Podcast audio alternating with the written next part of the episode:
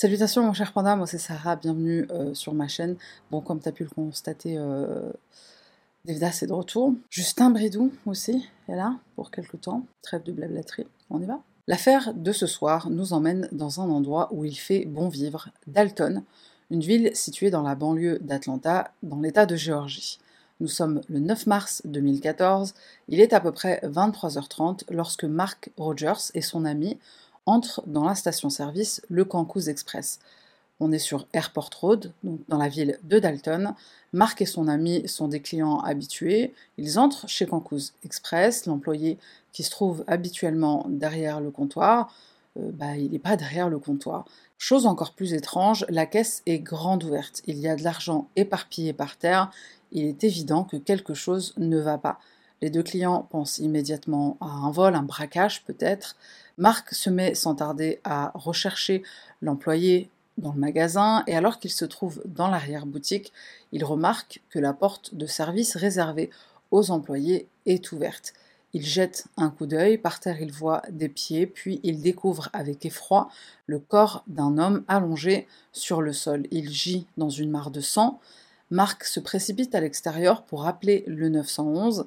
Sur les images, on aperçoit une autre cliente qui vient d'arriver. Elle se propose d'aller vérifier l'état de l'employé à la demande de l'opérateur des services de secours, vérifier si la personne est en vie ou non. On voit la femme en question s'y reprendre à deux fois, et puis elle ressort de la pièce. Elle est sous le choc, la scène est très dure à voir. Elle confirme alors au service de secours, il y a du sang partout, il est mort. L'homme qu'on vient de retrouver mort n'est autre que l'employé de la station-service. La police en a la confirmation. Lorsqu'en arrivant sur place, il retrouve son portefeuille avec à l'intérieur ses papiers d'identité. Cet homme s'appelle Dayabai Kalidas Chodari, de son nom complet. Pour les Américains, comme c'est un prénom difficile à prononcer, on le surnomme Dicky ou Dickey. Dickey a 37 ans au moment du drame. Il naît le 14 novembre 1976 dans le village de Batpura de la région Uttar Pradesh en Inde. On ne sait pas grand-chose de la vie de Dickey avant son émigration pour les États-Unis. Ce qu'on sait en revanche, c'est qu'il a deux frères qui vivent en Inde. On sait aussi qu'il est célibataire et qu'il n'a pas d'enfants. Il arrive tout récemment aux États-Unis dans l'espoir d'une vie meilleure pour en quelque sorte vivre son rêve américain. Il s'installe d'abord dans le New Jersey, puis il déménage. Il se rend à Dalton en Géorgie et rapidement il s'y sent comme chez lui. La communauté locale est très accueillante. Déterminé et motivé, Dickey trouve rapidement du travail grâce à son ami qui est propriétaire de la station-service le Cancous Express. Dickey est décrit comme un homme foncièrement gentil, au caractère honnête et amical, il est travailleur, c'est le genre de personne qui n'hésite pas à prêter main forte à ses collègues dès qu'on a besoin de lui. Amanda Taylor, l'une de ses collègues chez Cancous Express, elle confie que Dickey c'est son collègue préféré. Être au contact de Dickey rend la journée meilleure pour n'importe qui, dit-elle. Le propriétaire de la station-service et ami de Dickey ajoute À chaque fois que vous le voyez, il a toujours le sourire. Dickey fait l'unanimité auprès de ses collègues, mais aussi auprès des clients qui le trouvent tous sympathiques et bienveillants. Dickey n'a pas de famille dans la région, ni même dans le pays, aux États-Unis, mais il se lie rapidement d'amitié avec ses collègues et les clients du Grand Cause Express. D'ailleurs, une cliente régulière déclare Il appelle tout le monde mon ami, cet homme a un cœur pur. Et ça se voit sur son visage. Il a l'air d'être une bonne personne. Chez les musulmans, on dit qu'une personne a le visage lumineux, quand à l'intérieur, c'est quelqu'un de bien ça se voit sur ton visage, quoi. C'est le cas de DK, il porte vraiment sa bienveillance, sa bonté sur son visage et aussi dans son sourire. Au lendemain du drame, l'annonce de son meurtre va bouleverser la petite ville tranquille qu'est Dalton. L'un des habitants de la communauté déclare C'est tellement triste, les gens ne sont même plus en sécurité sur leur lieu de travail, tu peux te faire tirer dessus ou tuer pour quelques dollars. Une autre cliente de la station-service dira je ne comprends tout simplement pas comment quelqu'un d'aussi bon, quelqu'un dont les gens ont besoin, peut nous être enlevé. Même si son corps est rapatrié en Inde pour ses funérailles, la communauté de Dalton organise une belle cérémonie à celui qu'il considérait comme leur ami. Nombreux sont ceux qui viennent lui rendre un dernier hommage, même le procureur et les détectives chargés de l'enquête y assisteront. Une collecte est également organisée afin d'envoyer de l'argent à la famille de Dickey en Inde. Toutes les connaissances de Dickey s'accordent à dire qu'il n'a pas d'ennemis. Mais alors qui aurait bien pu avoir un intérêt à tuer un simple employé de station-service qui est formé en cas de braquage à donner au voleur ce qu'on lui demande, à donner le contenu de la caisse ou toute autre chose qu'un braqueur pourrait demander. L'enquête démarre afin d'identifier au plus vite le suspect, et le moins qu'on puisse dire, c'est que la police est loin de se douter des trouvailles qu'elle va faire. Pour trouver le coupable, il faut bien sûr revenir aux événements. Que s'est-il passé le soir du dimanche 9 mars? Il est 19h ce jour-là quand l'employé de la station-service, Dickey, commence sa journée de travail, ou plutôt sa nuit de travail. En effet, la station essence est ouverte 24 heures sur 24, 7 jours sur 7. Donc Dickey prend son service comme à son habitude à 19h. Pendant les premières heures, on peut l'apercevoir sur les images des caméras de surveillance, il sert les clients, il échange avec eux en souriant, il fait sa ronde dans le magasin. Dickey ne se doute pas un seul instant que cette nuit, en apparence tranquille, va basculer en un claquement de doigts dans l'horreur. Rien n'aurait pu prédire une fin aussi tragique pour le pauvre homme. Il est précisément 22h17, Dickey a le dos tourné et son attention est dirigée vers l'entrée du magasin. Sur les images, on aperçoit soudainement une personne vêtue d'un pull blanc à capuche en train de courir dans sa direction, tel un prédateur s'attaquant à sa proie. L'agresseur, muni d'une arme, poursuit Dickey dans la zone arrière du magasin jusqu'à la pièce réservée aux employés, pièce qui sert de cuisine. Dickey aura à peine le temps de comprendre ce qu'il se passe. Il se retourne et tente de fermer la porte derrière lui, mais trop tard. L'assaillant est plus rapide, il le rattrape, le fait trébucher au sol et referme la porte derrière lui pour se mettre à l'abri des regards. La caméra située à l'intérieur de la pièce prend le relais. On distingue Dickey allongé au sol faisant face à son agresseur qui est au-dessus de lui. Il tente de se défendre, il réussit à donner un coup de pied sur le pistolet, désarmant ainsi l'agresseur. Les images qui vont suivre sont d'une telle violence que je ne peux pas montrer ça ici sur YouTube, la scène est vraiment effrayante. L'agresseur sort alors un couteau et sans la moindre hésitation, il poignarde le pauvre Dickey à plusieurs reprises, avec une telle force et une telle rage que Dickey ne parvient pas à se relever. L'attaque est brutale et impitoyable. Dickey tente de se défendre en plaçant ses mains autour de son visage, mais il est impuissant face à un tel acharnement. Une fois maîtrisé et immobile au sol, Dickey n'est pas encore mort, mais il se vide de son sang sur le carrelage froid de la cuisine. Probablement pour qu'on ne l'entende pas crier ou gémir de douleur, l'agresseur lui met du ruban adhésif sur la bouche. Ensuite, il s'accroupit à côté de sa victime, il guette, il attend, alors quoi? On ne sait pas. Il regarde le pauvre Dickey agoniser, mourir à petit feu, mais il semble que ça ne va pas assez vite pour lui. Il place alors ses mains sur son visage, lui couvrant ainsi le nez et la bouche pour accélérer sa mise à mort, en l'empêchant de respirer, en l'étouffant. Pendant ce temps-là, on aperçoit sur les images de vidéosurveillance du magasin quelques clients déambulés dans les rayons, ils sont venus faire quelques achats, ils ne s'imaginent pas un seul instant l'horreur qui est en train de se dérouler à quelques mètres d'eux. La caméra située en face du comptoir filme un client attendre qu'on vienne l'encaisser, ce client s'appelle Charles Bronson. Alors euh, non, c'est pas des blagues, il s'appelle vraiment Charles Bronson. Donc Charles Bronson patiente plusieurs minutes dans l'incompréhension. Il commence même à manger et boire ce qu'il est venu acheter, un coca et un paquet de chips. Au bout d'un moment, impatient, il décide d'aller voir ce qu'il se passe. On le voit marcher dans les rayons du magasin, et de son côté, le meurtrier, qui se trouve toujours dans la cuisine, enjambe le corps sans vie du pauvre Dickey et sort de la pièce. Il se dirige vers le comptoir comme si c'était lui, l'employé de la station-service. Charles, le client, l'aperçoit. Il s'approche pour enfin payer ses articles, mais l'individu lui fait signe de la tête de partir. Charles s'exécute, il sort du magasin. Il est précisément 22h36 quand, une fois débarrassé des clients, le meurtrier se précipite vers la caisse pour l'ouvrir. Il vole tout l'argent qu'elle contient. Ensuite, il tire sur le rouleau de tickets de grattage, des tickets de loterie. Une fois son butin en main, il se dirige de nouveau vers l'arrière-boutique pour récupérer son sac noir, sac noir qui est tout près du corps inanimé du pauvre Dickey. Une fois le pactole placé dans son sac, il ne lui reste plus qu'à quitter la scène du crime.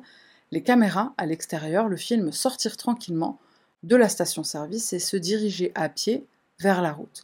La suite des événements, on la connaît, des clients appellent le 911, les secours arrivent et déterminent que la victime est Dike Chodari, l'employé de la station essence. À première vue, la police remarque les multiples coups de couteau. On estime que la mort s'est produite environ 30 minutes avant leur arrivée et qu'elle est sûrement due à une hémorragie. L'enquête démarre donc, elle est supervisée par le shérif du comté de Whitefield et aussi par le GBI, le Bureau d'investigation de l'État de Géorgie, qui apporte son expertise et son appui à la police dans les affaires criminelles. Alors le GBI, c'est euh, un genre de FBI d'État. Dans un premier temps, on interroge l'entourage de Dick, en commençant par ses collègues. Personne ne lui connaît d'ennemis, la tâche des enquêteurs s'avère très difficile. Les images de toutes les caméras de surveillance situées à l'intérieur et à l'extérieur de la station-service seront récupérées. Il y a sept caméras au total. On espère récolter un maximum d'informations, un maximum d'indices pour trouver le responsable de ce crime atroce. Et ce qu'on espère dans un premier temps, c'est que toutes les caméras fonctionnent et que les images sont enregistrées et pas seulement diffusées en direct. Parfois ça peut être le cas. Les caméras fonctionnent et ces précieuses images dont disposent les enquêteurs vont permettre de comprendre le déroulé des événements. Elles révèlent aux policiers une attaque d'une violence inouïe. En effet, l'autopsie démontrera que le pauvre Dickey a plusieurs blessures défensives au niveau des bras ainsi que plusieurs plaies profondes sur son torse et sur son dos. Les coups de couteau ont touché une artère causant une hémorragie qui s'est avérée fatale. Le médecin légiste Christopher Gouledge déclare Le décès est dû à des blessures par arme blanche. Monsieur Chaudary est décédé en moins de 10 minutes à cause des saignements abondants, mais il est resté éveillé assez longtemps pour souffrir de l'attaque. Le détective Chris Guy rapporte que les coups de couteau étaient tellement violents qu'ils ont entraîné à chaque mouvement des éclaboussures de sang projetées sur le plafond, le sol et les murs de la pièce. Les enquêteurs, alors qu'ils sont habitués aux scènes de crime, diront que les conditions du meurtre de Dickey sont si violentes et brutales qu'il leur a fallu énormément de sang-froid pour visionner les images. Ces mêmes images vont être passées au peigne fin par la police on revient un peu en arrière. Est-ce qu'on peut voir l'agresseur arriver dans le magasin? On ne trouve pas de personne portant un pull blanc à capuche, mais une personne portant une veste noire et surtout un sac. De toute la soirée, c'est la seule personne qui entre avec un sac noir sur elle, sac qui semble correspondre à celui de l'agresseur. Le gabarit des deux personnes semble aussi correspondre, environ 1m80, mince, élancé. Il s'agit du même individu. Pour les enquêteurs, cela ne fait aucun doute que le coupable a essayé de brouiller les pistes en changeant de tenue dans les toilettes quelques minutes après son arrivée. Mais ce qui ne va pas aider l'enquête, malheureusement, c'est le fait que le tueur quitte les lieux à pied, donc pas de voiture, pas de plaque d'immatriculation. Euh, bah, va euh, Sherlock avec si peu d'éléments. Charles Bronson, le fameux client qui a acheté euh, des chips et du coca au moment du drame et surtout qui a brièvement échangé avec le meurtrier la nuit du drame, va être interrogé. Il raconte que l'individu lui a dit Le magasin n'est pas ouvert, allez-vous-en, on est fermé. Charles ajoute que l'individu avait un accent du Moyen-Orient, mais c'était un accent un peu bizarre. C'était pas un vrai accent, un peu à la euh, Hussein Nahiri, qui nous faisait un accent euh, latino. Si tu ne sais pas qui est Hussein Nahiri, je t'invite à regarder les deux vidéos que j'ai fait sur cette affaire. Je mets les liens en description et aussi euh, quelque part à l'écran. Revenons à notre tueur et son accent arabe. Les enquêteurs comprennent qu'il a essayé de modifier sa voix et il s'est créé un faux accent pour cacher sa véritable identité. L'enquête se poursuit, les images des caméras de surveillance d'une autre station-service, le Kangaroo Express, seront récupérées. Cette autre station-service, elle est située de l'autre côté de la route, elle fait face au Kangaroo Express, donc à notre scène de crime. L'objectif est d'identifier tout mouvement suspect dans ce périmètre cette nuit-là. Et le travail acharné des enquêteurs sera vite récompensé. En visionnant les images de vidéosurveillance du Kangaroo Express, on découvre qu'aux environs de 21h, c'est-à-dire très peu de temps avant l'attaque, une personne portant le même pull blanc que le meurtrier entre dans cet autre magasin, le visage découvert pour y faire un achat. Une canette de Red Bull et 5 dollars d'essence. 5 balles d'essence, ça me rappelle la fac. Grâce à cette caméra de surveillance qui donne directement sur la caisse, les enquêteurs découvrent avec stupéfaction que le coupable est en réalité une femme. On la voit arriver sur le parking dans une voiture, voiture qui n'est pas aperçue sur le parking de la station-service où se déroule le drame. On se rappelle que le meurtrier est parti du Cancos Express à pied. Elle s'était habilement garée plus loin pour ne pas se faire repérer. Cette jeune femme, aux cheveux afro, teint en blond, conduit une voiture, une Kia Soul de couleur verte. Plus tard, un témoin clé rapportera s'être arrêté pour faire le plein à la station-service où se déroule le meurtre, approximativement 40 minutes avant la mort de Dickey. Il remarque quelque chose d'étrange.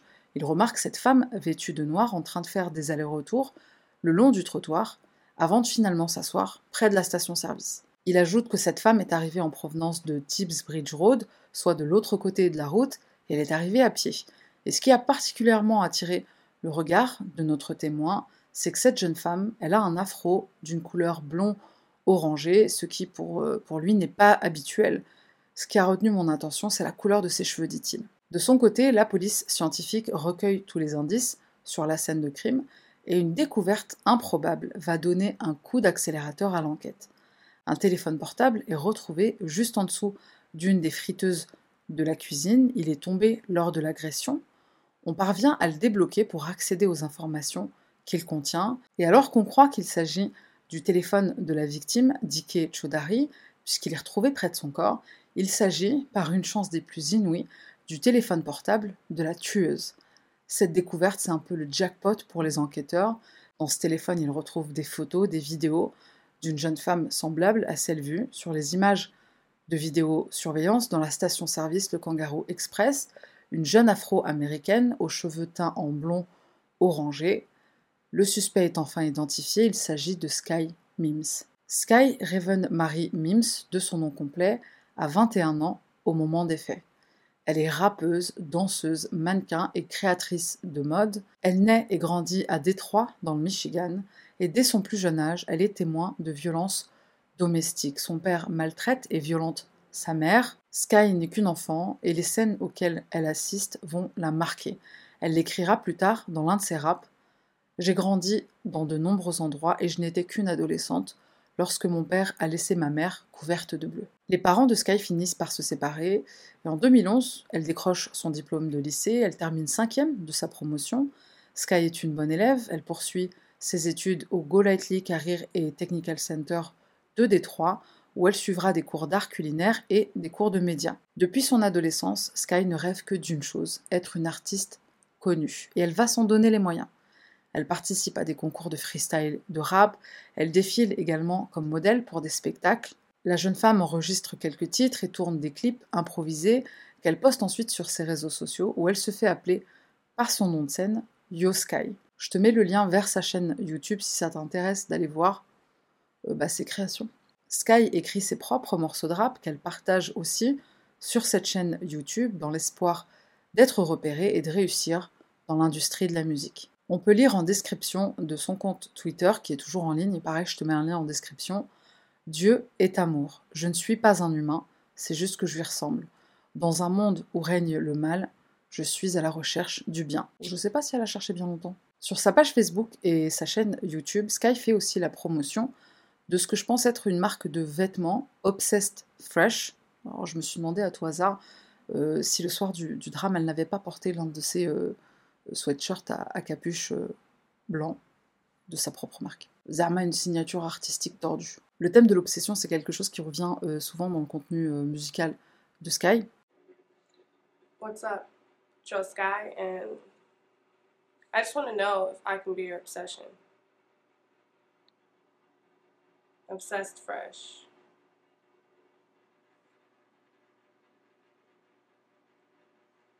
Pour faire avancer sa carrière, notre jeune artiste emménage en Géorgie. Le producteur DJ 8 Miles collabore avec la jeune rappeuse, il l'aide à faire ses premiers pas dans l'industrie de la musique. Elle sort une mixtape intitulée Just for Fun, et juste avant le meurtre, elle s'apprêtait à en sortir une nouvelle intitulée Just for Love. Après sa fuite, les policiers et le GBI mettent tout en œuvre pour retrouver Sky. Elle est considérée comme armée et dangereuse. Un avis de recherche est lancé. La police pense que la jeune femme n'est pas partie bien loin, elle se trouve probablement dans la région d'Atlanta. Dans les médias, la révélation de l'identité du tueur, ou plutôt de la tueuse, va surprendre comment une jeune femme d'à peine 21 ans, qui n'a pas le profil d'une criminelle, aucun antécédent de violence et aucun casier judiciaire, a pu commettre ce meurtre si horrible? La mère de Sky, Ilette Noël Patterson, assure que sa fille se rendait dans les stations-service pour vendre ses mixtapes et distribuer des flyers de ses prochaines performances artistiques.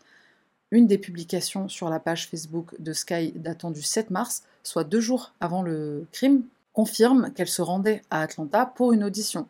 Sa mère dit être choquée que sa fille soit recherchée pour le meurtre de Dike Chodari. Elle n'a jamais été arrêtée par la police, elle n'a pas de casier judiciaire. Ma fille de 60 kilos n'est pas assez forte pour tuer un homme. C'est une gentille fille qui aime le Seigneur. J'ai élevé mes enfants dans l'amour du Seigneur. Quelques heures seulement après le meurtre, Sky publie sur son Twitter un seul mot knowledge, savoir ou connaissance en français. Une énigme qui ne sera peut-être jamais résolue. À la suite de cette publication, de nombreux internautes réagissent en commentaire demandant à Sky de se rendre aux autorités.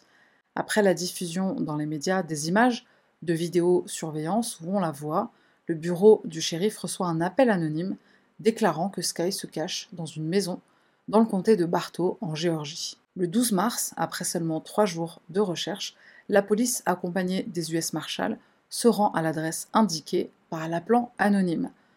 À leur arrivée, égarée devant la maison, la Kia Soul, de couleur verte, conduite par Sky le soir du drame.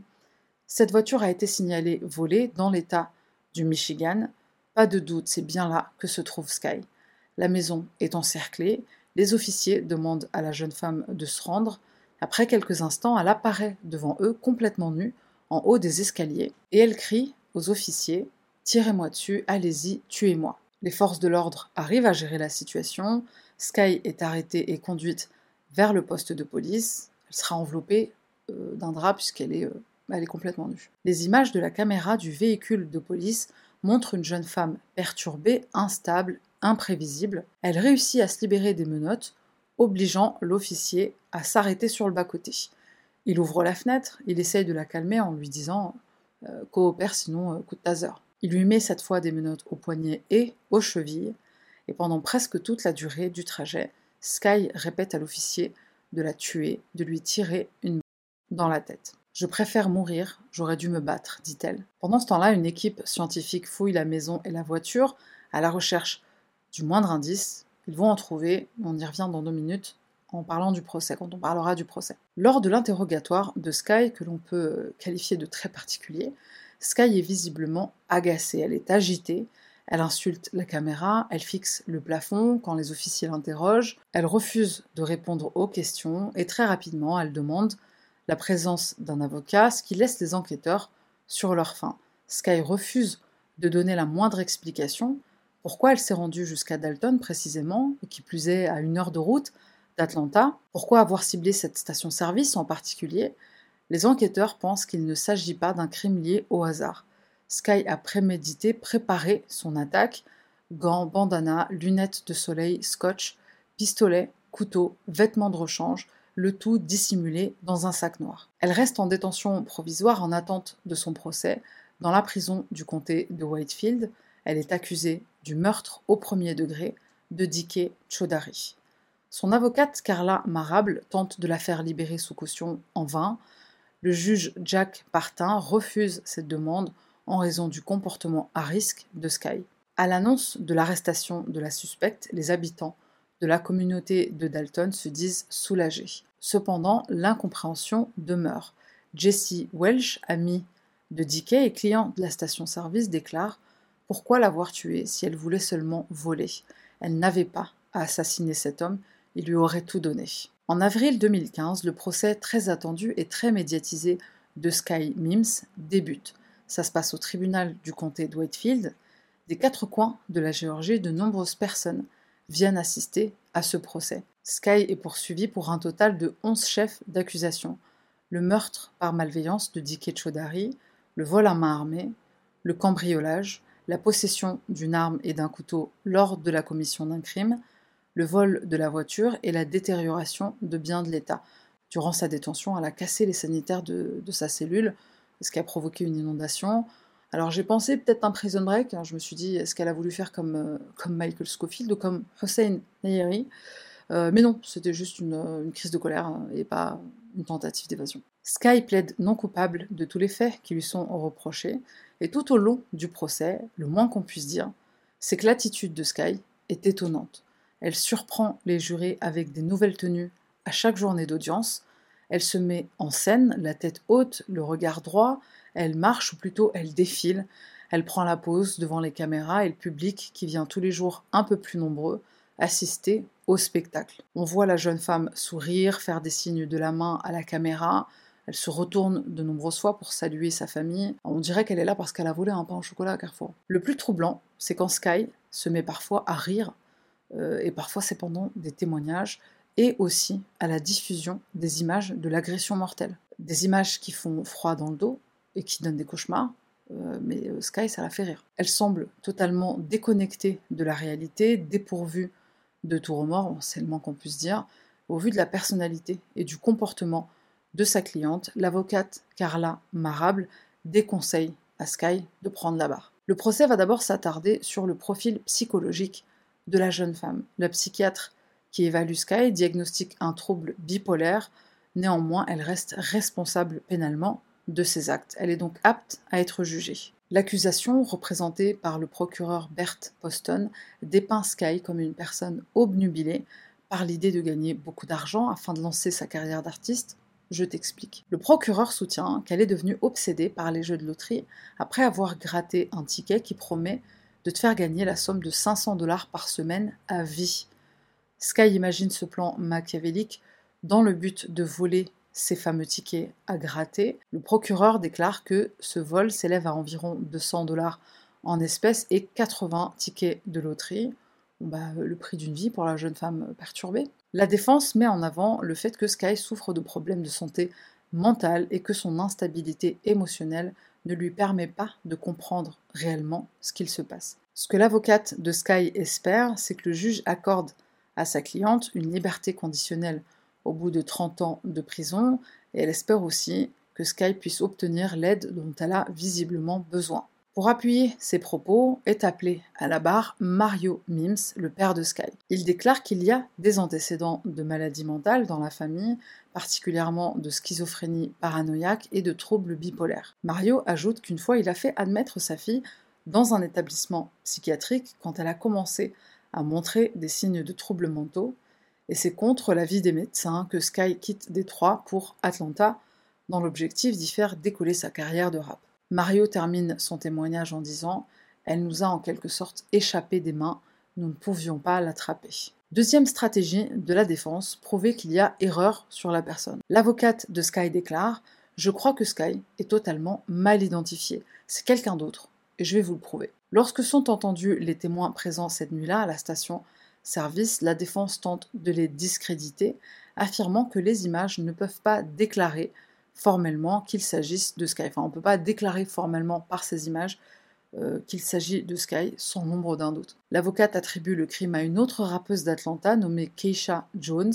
Elle serait le sosie de Sky. Keisha et Sky pourraient passer pour des jumelles, dit-elle. On pourrait les confondre tellement elles se ressemblent. Et elle ajoute aussi Mademoiselle Mims est naïve, elle a suivi un homme de Détroit qui lui a promis de l'aider à lancer sa carrière de rappeuse. le procureur répond euh, Mais Keisha Jones n'a jamais été euh, considérée comme suspecte par la police pour la simple et bonne raison qu'il n'y a aucune preuve contre elle, contrairement à Sky Mims. Kyle Harrowell, l'ami de Sky qui l'héberge, est appelé à la barre. Son témoignage fournit un lien direct entre Sky et le meurtre. Il déclare qu'elle lui avait montré la veille de l'agression le couteau, mais aussi le pistolet à air comprimé, le bandana rouge, le ruban adhésif qu'on retrouvera sur la scène du crime. Kyle connaît bien Sky, ils sont tous les deux originaires de Détroit, et lorsque Sky est venu à Atlanta, il a découvert qu'elle vivait dans sa voiture, la voiture qui a été volée. Il lui a proposé de venir vivre avec lui et avec sa petite amie à Cartersville, dans le comté de Bartow, et c'est la maison où Sky sera retrouvé et arrêté. Le jour du meurtre, Kyle affirme que Sky avait quitté la maison entre 17h et 18h dans la Kia verte, et elle est revenue vers 2h du matin. Il rapporte également avoir aidé Sky à gratter près de 60 tickets de loterie le lundi suivant le meurtre, le lundi d'après. Elle aurait fait allusion en plaisantant au vol d'un magasin. Alors c'est à se demander si c'est pas euh, Kyle qui a passé le coup de fil anonyme la police. Pendant le procès, il y aura un autre témoignage important, celui d'un employé d'une station de service à Cartersville. Il confirme avoir vu Sky à sa caisse samedi, soit la veille du drame. Les images de surveillance de sa station-service le prouvent. Et alors pourquoi ce monsieur se rappelle de Sky? Parce qu'elle lui a demandé combien d'argent il gardait et s'il avait un coffre-fort. Euh, Sky en mission repérage, à peine grillé. La défense va soutenir pendant tout le procès qu'il n'y a pas suffisamment de preuves pour condamner Sky du meurtre de Dickey. Ils disent pas ça en plaisantant, ils sont sérieux. Enfin, Carla, euh, elle est sérieuse. Elle serait très utile à écrire des scripts pour Hollywood. L'accusation présente au jury la longue liste de preuves incriminantes qui met à mal la théorie de la défense. Le procureur présente au jury le ticket de caisse de la station-service Où Sky a fait des achats avec sa propre carte de crédit, preuve qu'elle se trouvait dans la zone juste avant le meurtre. Euh, la canette de Red Bull et les 5 balles d'essence, on se rappelle, sont présentées aussi, bien sûr, la découverte du téléphone de Sky sur les lieux du crime, juste à côté du corps de la victime, et la diffusion, bien sûr, des images de l'agression mortelle. La dernière preuve qui finit d'incriminer définitivement Sky, c'est le rapport du laboratoire médico-légal. J'en parlais un peu plus tôt, c'est les éléments que la police va chercher lorsqu'ils font une perquisition dans la maison et dans la voiture de Sky après l'avoir arrêté. En effet, la police va récupérer lors de ses fouilles le couteau, l'arme du crime, le pistolet, le ruban adhésif, les gants utilisés par Sky, et après analyse des prélèvements, il est confirmé que le couteau est taché du sang séché de la victime, le ruban adhésif a encore les empreintes de Sky. Quant à la paire de gants, à l'extérieur sera retrouvé le sang de Dickey et à l'intérieur l'ADN des mains de Sky. À l'intérieur de la maison, des tickets de loterie grattés sont récupérés dans la chambre que Sky occupait chez son ami. Bien sûr, il s'agit des tickets volés à la station-service Le Cancous Express. À ce stade du procès, il n'y a plus aucun doute sur la culpabilité de Sky. On arrive à la fin du procès et le comportement étrange de la jeune femme va continuer d'étonner. Lors du plaidoyer de fin de son avocate, elle est prise de rire incontrôlable. Fou rire dans le tribunal. Du jamais vu lors d'un procès, d'ailleurs le juge Jack Partin dit lui-même qu'il n'a jamais eu un cas similaire de toute sa carrière. Le 1er mai 2015, après un procès qui dure 5 jours et une délibération qui dure moins d'une heure, 52 minutes pour être exact, à l'unanimité, le jury reconnaît Sky Mims coupable de toutes les accusations retenues contre elle. Elle est condamnée à la prison à vie sans possibilité de libération conditionnelle. À l'annonce du verdict, Sky ne montre aucune émotion, mais dans la salle d'audience, sa famille est sous le choc de cette lourde sentence. Ils espéraient une condamnation plus clémente en raison du profil psychologique de Sky. Le juge Jack Partin ne retient pas la peine de mort en raison de sa bipolarité et de son absence de casier judiciaire. Il qualifie ce meurtre cependant de méthodique, vicieux et insensé, un acte horrible qui n'avait pas à se produire. Le procureur, Bert Poston, déclare à la fin du procès C'était clairement prémédité. Il ressort des preuves qu'elle n'a jamais eu l'intention de laisser la victime en vie. Elle l'a attaqué et tué sans lui donner une chance. Les preuves dans l'affaire étaient accablantes. Le verdict n'était donc pas inattendu.